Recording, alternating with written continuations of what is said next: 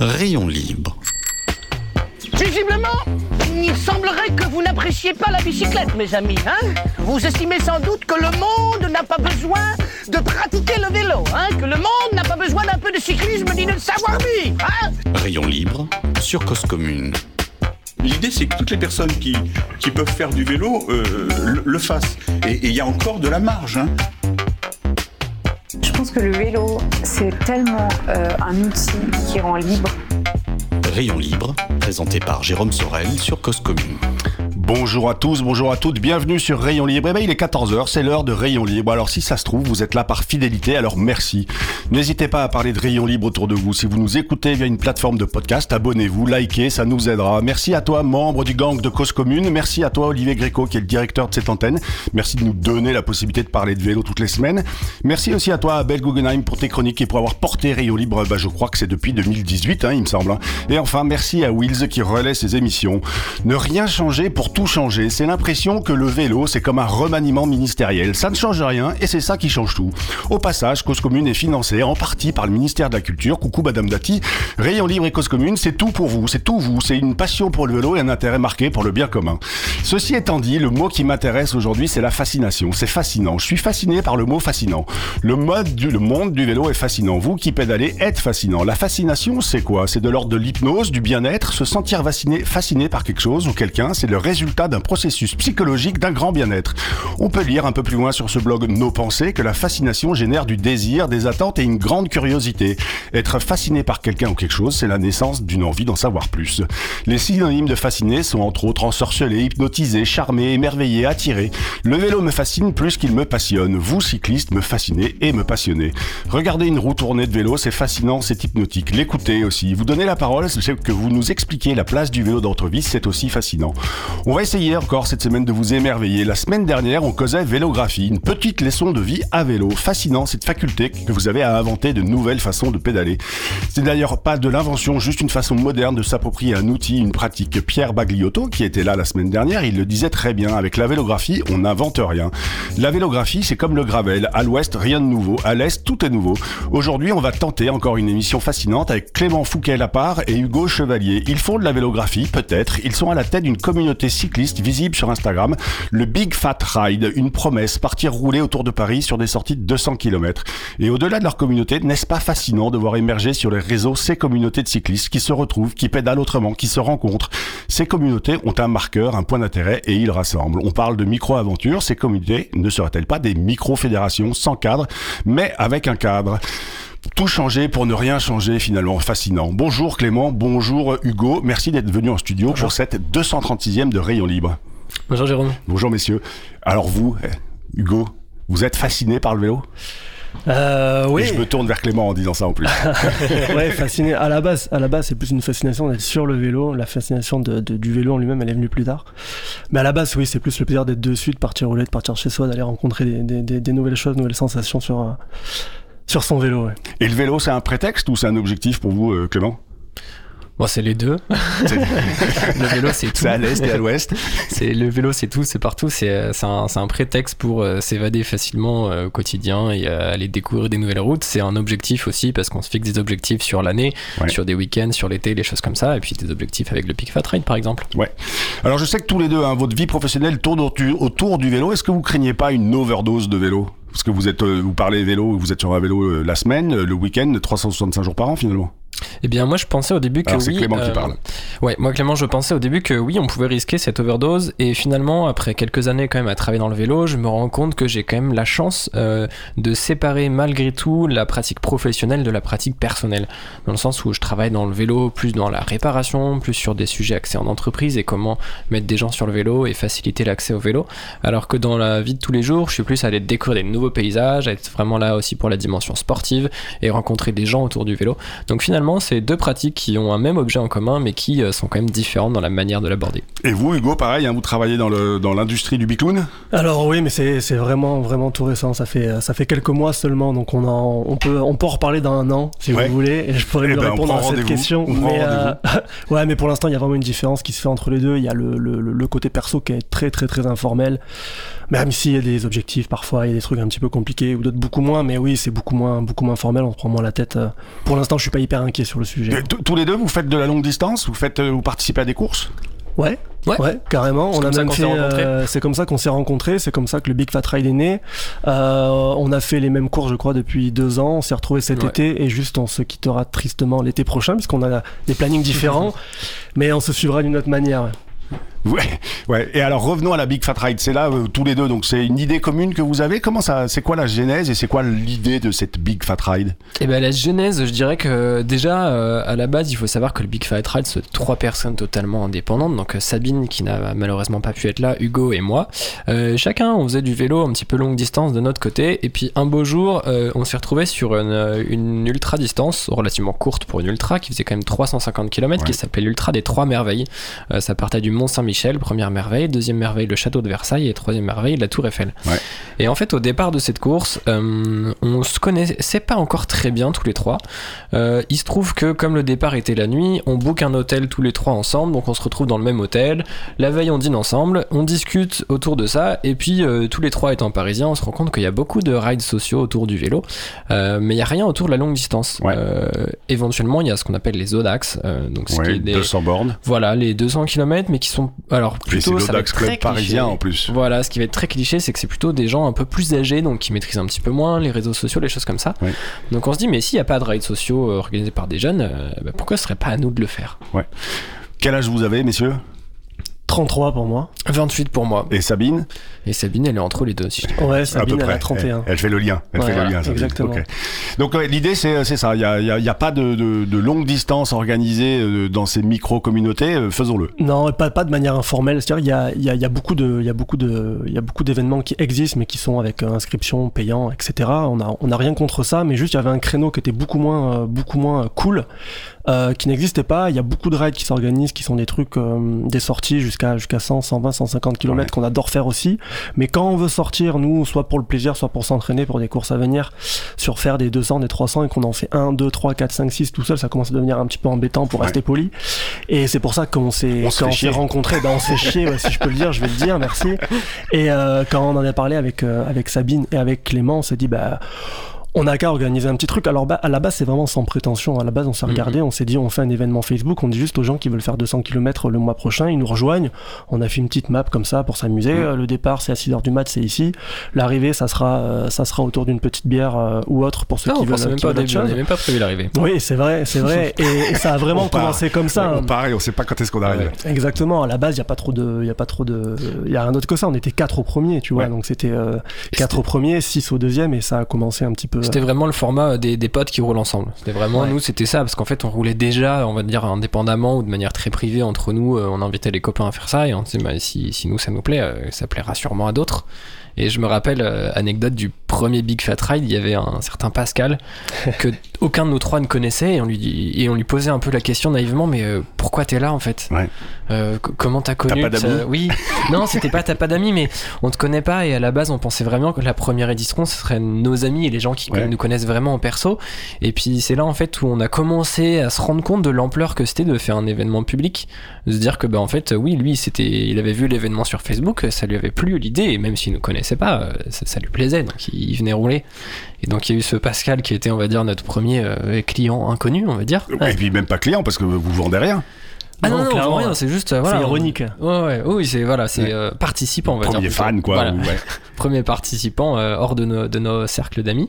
Et puis bah euh, ça c'était le premier. Euh, la dernière édition du Big Fat Ride, moi qui était plus courte, C'était Euh, pendant la, c'était avant Noël, c'est ça c'était juste avant Noël. Ouais, on a fait une édition un petit peu plus courte parce que bah l'hiver euh, c'est pas très propice à faire des 200 km, c'est Ouais. trop long, il fait trop froid.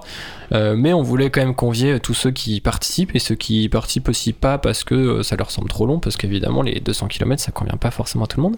Mais là, alors, on- mais alors justement, pardon, parce que là, je vous coupe la parole. le 200 km, partir sur 200 km quand vous connaissez pas la personne, au-delà de son caractère et de son, euh, est-ce qu'on va bien s'entendre avec lui ou pas, ça c'est un sujet. Mais, mais comment est-ce que vous validez euh, son niveau?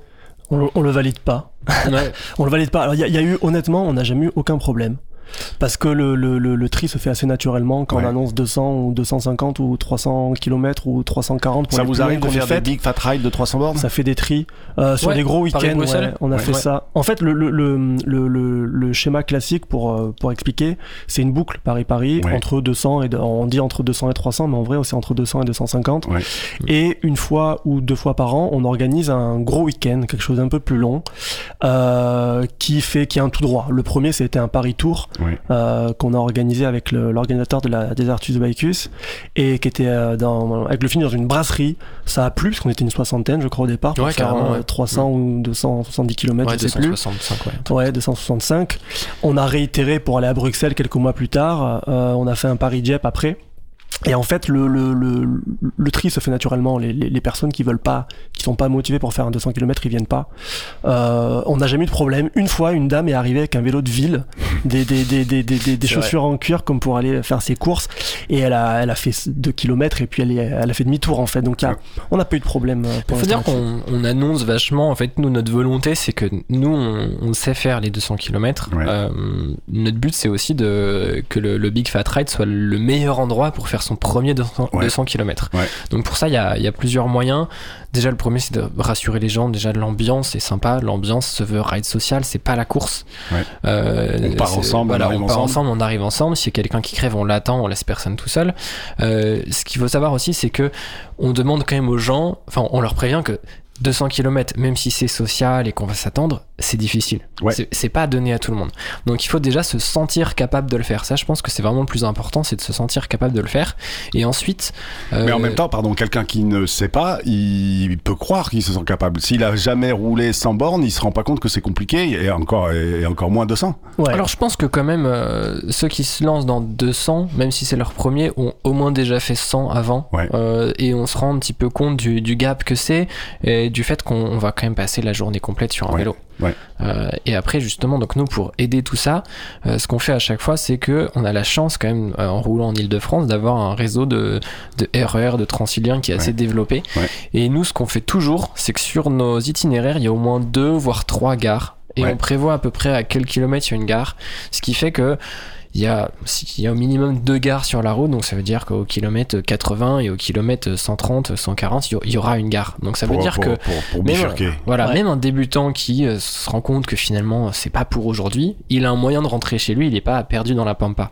Et il n'y a pas que les débutants, hein, même nous, hein, même nous on prend les options gare parce que euh, Parfois, il y a le vent dans la gueule. Quand il fait moins exactement, il a- pleut. euh, Ouais, en fait, c'est ça qui est marrant, c'est que même nous qui, euh, comme on est organisateur, on fait quasiment tous les 200 km, mais même nous, euh, il y a un jour, on n'a on n'a pas la motive, il y a un jour, on n'a pas les jambes, euh, il y a un jour, on n'a pas bien mangé le matin, on a mal dormi, on n'a pas envie, et en fait... Ou trop bah, fait la fête Ouais. le vendredi soir. Et en fait, ça nous fait chier, donc le, le- le- la, la gare au kilomètre 80, elle tombe super bien, Et est tout le super monde content de rentrer. quoi. Ouais. Ouais. On va, on, on va en parler après, mais alors j'aimerais bien savoir moi, ce, ce qu'ils viennent chercher euh, et, ce qu'ils trouvent aussi quand euh, ils vous rejoignent. Mais pour l'instant, bah, il est 14h12, hein, c'est l'heure de l'agenda et de la pause musicale. On est toujours sur Cause Commune, toujours Rayon Libre.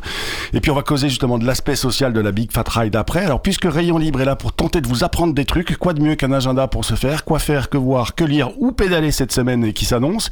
Eh ben déjà, il y a un film qui est passé sous mes radars qui s'appelle The Engine Inside, qui est à voir sur Red Bull TV à peu près une heure, plutôt pas mal. Mercredi matin, les vœux à la presse du club des villes cyclables et marchables vélos et territoires qui ne font plus qu'un. Pourquoi? Eh ben j'irai, puis je tenterai de vous dire la, prochaine fois. À partir de samedi, une exposition photo de Philémon Barbier à la galerie Mémoire de l'avenir portée par Forum des Vies Mobiles. Quoi de plus mobile qu'un migrant, Azedine, qui vient en France par ses propres moyens, qui ensuite, pour subsister, devient livreur à vélo. Livreur à vélo ou esclave à vélo, c'est une vraie question. C'est au 45 rue Ramponneau, Paris 20e. Et puis avant de reprendre Rayon Libre Big Fat Ride avec Clément Fouquet Lapart et Hugo Chevalier, on va s'écouter Pangea, Kit Sébastien. C'est bien, c'est frais. À tout de suite, Cause Commune 93.1. À tout de suite.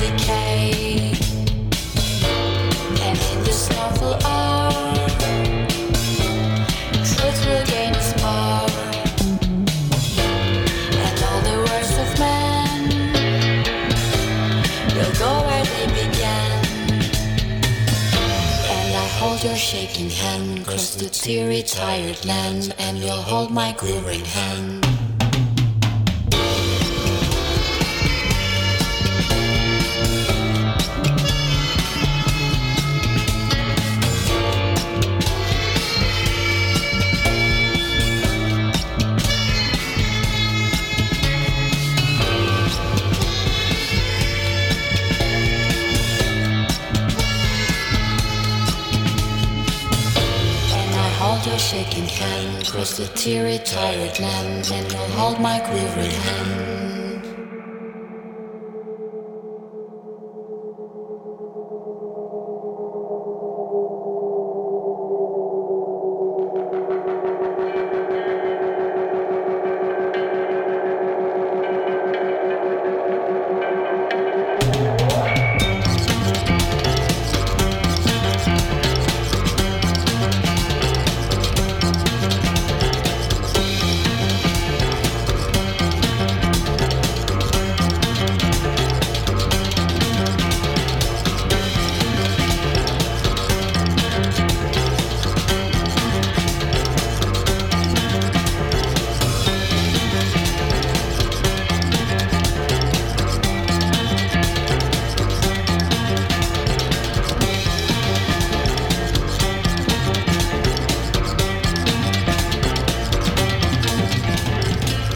Pourrait s'écouter ça euh, pendant des longues distances. Il est 14h17, 93.fm, lundi 15 janvier 2024. Nous voilà de retour. Vous êtes toujours sur Cause Commune, en FM 93.fm à Paris. Nous sommes avec Clément Fouquet à part et Hugo Chevalier, un rayon libre fascinant en cause de Big Fat Ride.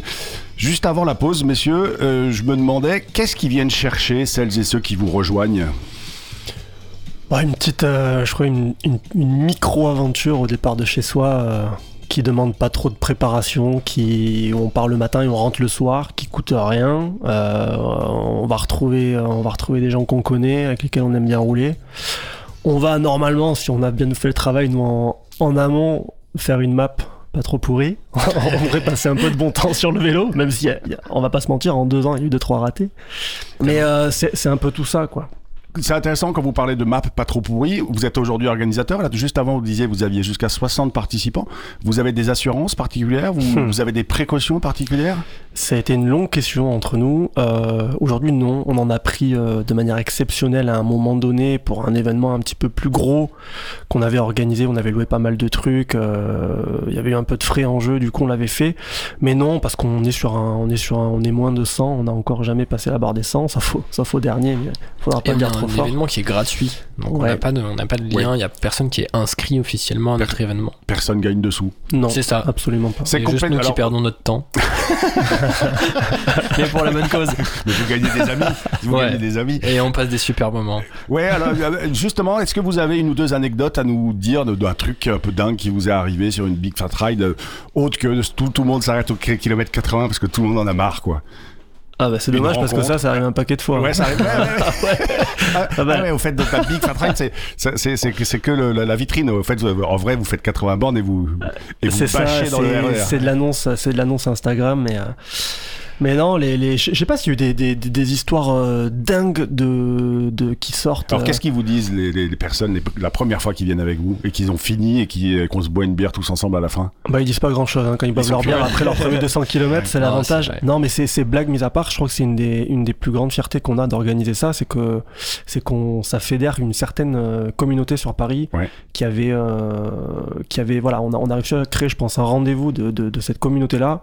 Mm. Et nous c'est vraiment je crois c'est notre plus grand kiff, c'est pas les kilomètres on s'en fout à la limite c'est un détail. Ouais, ouais. Mais, euh, mais c'est juste de retrouver effectivement ces personnes qui sont contentes de revenir, euh, qui sont, qui même si ça va être un peu dur, un peu long, tout le monde, tout le monde est là. Et, et je crois qu'avant tout, c'est ce qu'on préfère d'avoir les, les, les échos derrière, les gens qui te remercient d'avoir pris le temps de Ouais, mapper, ouais, pris le ouais. temps de, de, de, Pris le temps de les te lever accompagner. à 5h30 pour Ouais. faire un départ, pris le temps d'avoir organisé un, un café dans un, dans un, avec des, des personnes, d'avoir fait un finish avec, euh, où il y a, où il y a un peu de bière, un peu de, un peu de chocolat chaud. Et, et ça, en fait, on demande, quand on fait du vélo, on, on demande pas grand chose, grand chose, tu vois. Mais rien que ça, euh, ces quelques merci là, c'est vraiment, c'est vraiment tout, quoi. Ouais, je comprends, je comprends. Moi, ma grande fierté, c'est de voir les gens faire leurs premiers 200 km, on va dire, grâce au BFR. Et euh, quand ils trinquent à l'arrivée, qu'ils sont contents, qu'ils sont fatigués, qu'ils n'en peuvent plus, mais qu'ils trinquent et qu'ils sont contents d'avoir réussi ça, ça, c'est une petite fierté aussi. C'est de se dire que nous, on a cette passion de la longue distance et qu'a priori, on, on a réussi à transmettre cette passion. Vous êtes sur des vélos de route, hein? Vous faites Ouais. du gravel On fait du gravel aussi. On a, on a fait un BFR spécial gravel. Euh, Aujourd'hui, le modèle classique du BFR, c'est plutôt sur de la route. Pourquoi? Parce que on considère Pourquoi? que tout le monde n'a pas forcément de vélo de gravel. Euh, et Ouais. donc, c'est si on fait que de la route, euh, les gravels peuvent rouler. euh, c'est pas, c'est pas un gros souci. Alors que l'inverse, si on fait vraiment du gravel, les vélos de route sont plus pénalisés. Donc, pour on va dire fermer la porte à moins de monde, euh, aujourd'hui, on reste sur de la route. Après, le gravel, c'est une pratique qu'on aime bien qui est malgré tout sur un format de 100 km plus difficile. Ouais, donc, euh, ouais, donc on Ouais. n'est pas, on, on fait pas beaucoup de rides de, de sortie BFR gravel. On a fait un l'année dernière qui s'était bien passé, euh, Mm. qui partait à Fontainebleau, c'était 188 km exactement. C'est. C'était, ça avait été vraiment cool. Euh, La météo Fontainebleau, avait aidé. Paris Ouais, un Paris, Fontainebleau, Paris avec le retour. Ouais. Euh, non, juste avec euh, avec l'allée, euh, de ouais. gros gros gros détours dans la dans la forêt de Fontainebleau, ça avait été euh, ça avait été sympathique. ouais. Quelle est, tout à l'heure, vous parliez de l'Audax Paris Club. Euh, quelle est la différence entre ce que vous proposez et, et ce que peut proposer un club officiel qui est affilié à une fédération, selon vous? À part l'âge des organisateurs. Ouais, alors, non, il y a, y a alors le, le tout- toute blague mise à part, le, le- c'est une pratique qui de manière générale se rajeunit beaucoup, énormément, Ouais. même, même sur les BRM, même à, même à l'Audax. Bah alors etc. BRM, brevet, Euh, Brevet des brevet, euh, randonneurs randonneurs mondiaux. ouais. voilà, pour Il y a pas de- participer au Paris-Brest-Paris notamment. Sur les, je pense, nous on sait qu'il y a des gens qui, pas mal de, de personnes qui roulent le BFR, qui roulent aussi des, des, euh, des, euh, les sorties, les sorties de l'Audax. Sur le format, on se ressemble énormément. Je crois que c'est plus le, le, la manière de présenter les choses aussi qui va changer, c'est la récurrence qui va changer. Nous c'est simple, c'est une fois par mois. Voilà, donc celui qui est pas là en mars, il sera là en avril. Celui qui est pas en avril, il sera là, il sera là ailleurs. Il y a pas de, il y a pas de grand rendez-vous, il y a pas d'inscription, il y a rien de. C'est une sortie entre potes. Tu Ouais. viens avec ton vélo, tu roules, euh, tu t'amuses, tu repars, on n'en parle plus. Et après, il y a une vie sur les réseaux sociaux. Vous avez un groupe WhatsApp, vous avez un, alors je sais que vous avez Ouais. un compte Instagram. C'est quoi? C'est le, le on compte- essaie, ouais, le compte s'appelle le Big Fat Ride, Ouais. ouais, tout simplement. On est Euh, très très nuls. On- ouais, alors non, on n'est on n'est pas si on n'est pas si mauvais que ça. Euh, on est on n'est pas super actif en faisant des posts, etc. Ouais. Euh, parce que bah, ça prend du temps aussi. Ça et, prend du temps, voilà, et on préfère consacrer le temps à organiser des événements qui plaisent. Euh, mais malgré tout, on essaie quand même de. Enfin, c'est c'est via ce compte Instagram qu'on qu'on informe les gens des rides. On essaye des fois de, de publier des stories avec les photos qui ont été prises pendant pendant les sorties. Euh, et aujourd'hui, c'est vraiment euh, par ça qu'on communique. On fait un petit peu Facebook aussi, mais on se rend compte aussi qu'il y a de moins en moins de gens sur Facebook. Donc, donc on est aussi un petit peu en perte de vitesse là-dessus. Et je pense que le, vraiment le réseau principal pour nous suivre, ça reste notre page Instagram. Et puis le, et puis le, le bouche à oreille aussi, non? Et ouais, le bouche à oreille qui, qui marche bien, c'est aussi la petite fierté, c'est que les gens, euh, les gens a priori quand ils viennent une fois, ça leur plaît, donc ils reviennent. Et souvent, comme dans le vélo, on revient avec euh, les copains, donc euh, on est Ouais. de plus en plus nombreux Et- à venir rouler. Et les copines, c'est mixte? Vous avez à peu près 50-50. Vous avez une certaine parité dans, dans vos pelotons ou- Alors 50-50, euh, ça serait pas encore, de dire que oui, on n'y est pas ouais. encore. Je crois qu'il y a, y y assez peu de, peu de groupes qui, euh, Oui, qui oui, arrivent, oui, même s'il y y a oui. beaucoup d'initiatives euh, Ouais. là-dessus. Je pense au Watt euh, normalement, qui, Ouais. no- notamment pardon, qui sont Women are talented too. exactement. Exactement. Et euh, mais on a on a quand même des pelotons qui sont, enfin peloton, on n'emploie jamais ce terme, mais comme ça tout le monde tout le monde se comprendra. Ouais. On a, Quoi, on a de des groupe groupes qui sont hyper. euh, on, a, on a quand Je même pense pas que mal. de- par, ouais, par rapport à la, par rapport, on va dire, à la mixité dans le vélo, je pense qu'on a une proportion de femmes qui est plus élevée que d'autres groupes. Malgré le fait qu'on se fasse des sorties plus longues qui peuvent être vues comme plus difficiles, je pense qu'on a- peut se vanter d'avoir quand même un pourcentage de femmes assez élevé. Ouais, ça vient aussi du fait qu'on a une, une, une organisation, on est trois et on est c'est mixte. Donc Ouais. euh, si on était trois hommes, ce serait sûrement pas pareil. Ouais. Ça aide, euh, je pense, énormément à, à rassurer, à Ouais. rassurer tout le monde. Pour vous, les trois organisateurs, euh, quand vous roulez pour une Big Fat Ride, ça veut dire que vous roulez pour les autres et que vous roulez pas pour vous? Bon, c'est un peu pareil des fois, oui. Non Ouais, ça, ça dépend des fois. Euh, Ouais. bah alors c'est vrai que l'avantage aussi qu'on a, c'est que tous les trois, on a des niveaux différents, donc ça nous permet aussi de d'avoir un petit peu quelqu'un euh, qui part en tête avec le groupe des plus rapides, quelqu'un qui reste au milieu du peloton et quelqu'un qui essaie de s'assurer derrière que tout le monde euh, arrive à bon port. Euh, les groupes se font naturellement, on n'a pas de quelque chose de, de très de très carré sur les groupes, mais euh, de manière générale, l'avantage c'est comme on part assez tôt le matin de Paris, les routes sont assez vides, donc Ouais. on arrive à garder un peloton bien bien formé en un seul groupe, euh, au moins jusqu'à sortir d'Ille Île-de-France. Ouais. Euh, ensuite, euh, naturellement, euh, comme dans tout groupe, il y a des différences de niveau et donc de vitesse. Donc là, des groupes vont se former. Donc c'est pour ça qu'il y a plus ou moins des leaders devant, derrière. Je dis plus ou moins parce que l'avantage de, enfin, des, un, des, un des trucs qu'on a voulu faire, c'est que chacun ait l'itinéraire à l'avance. Ouais. Donc ça veut dire que même si on se retrouve tout seul, en théorie, on sera en capacité de finir tout seul. On a besoin de personne. On a besoin de personnes. Alors nous, on a quand même besoin de Abel Guggenheim pour qu'il vienne nous faire sa chronique hebdomadaire. Après la chronique, bah, vous nous direz comment est-ce qu'on peut vous retrouver, où est-ce qu'on peut vous voir, et puis le programme. En attendant, c'est quand même euh, Abel Guggenheim. Abel Guggenheim, je crois qu'il va nous parler. De, il va, il, il découvre un truc. Il fait froid. Et est-ce qu'on peut faire du vélo quand il fait froid? C'est une vraie grande question. Abel, c'est à toi. Bonjour. L'actualité de la semaine dernière, c'est qu'il a fait froid. Il a même un peu neigé une journée, mais cette neige a très rapidement disparu à Paris et en proche banlieue et a survécu quelques jours un peu plus loin de la zone agglomérée. Quand j'étais jeune, il neigeait presque chaque hiver à Paris. C'est maintenant seulement une année sur trois environ. Mais il y a deux domaines dans lesquels la neige est restée présente. Le premier est l'imaginaire de Noël. Imagine-t-on le Père Noël promener sa houppelande rouge ailleurs que dans un paysage blanc comme neige? Et sur quoi d'autre les fidèles reines tirant son traîneau pourraient-ils glisser?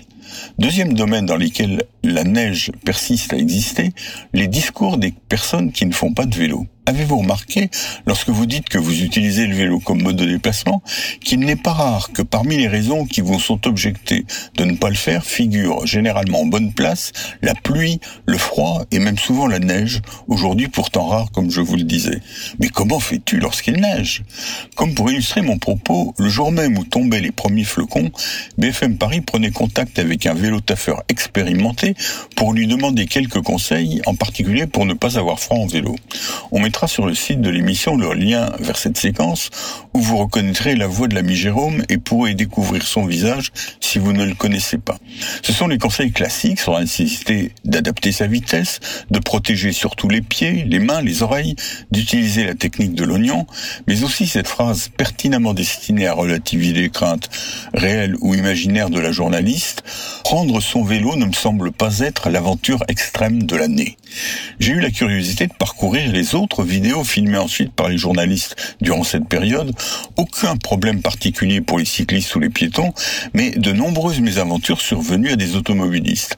Un accident, heureusement sans gravité, filmé en direct par un journaliste, une automobiliste interviewée au pied de la dépanneuse emportant sa voiture accidentée, des dizaines d'automobilistes coincés dans des embouteillages en pleine nuit. On mettra aussi sur le site de Rayon Libre deux de ces vidéos. Une autre particularité de la période est dans la constatation qu'il y a moins de cyclistes lorsque le temps n'est pas optimal. Ben oui, il y a moins de cyclistes lorsqu'il fait moche que lorsqu'il fait beau. De même qu'il y a moins de monde dans les squares et les parcs, aux terrasses des bistrots, se promenant tout simplement lorsque le ciel est gris que lorsque le soleil est là.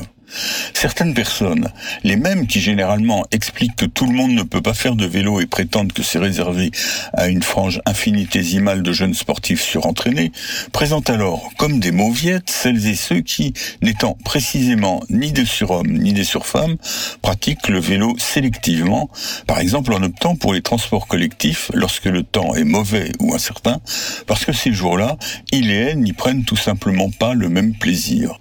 On a parfois l'impression que rêve de certains serait une société fonctionnant exactement de la même façon, quel que soit le temps. L'automobile serait un peu la déesse de ce monde.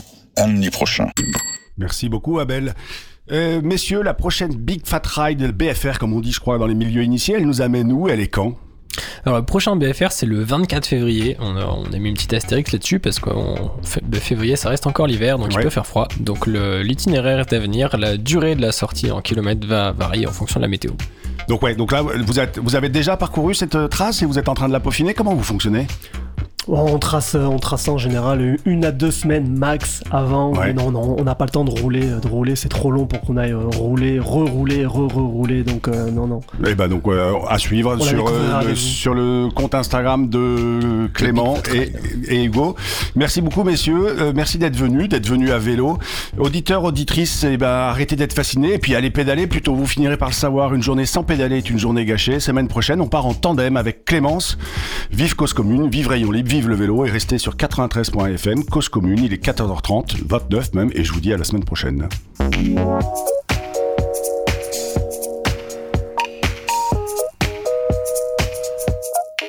Rayon libre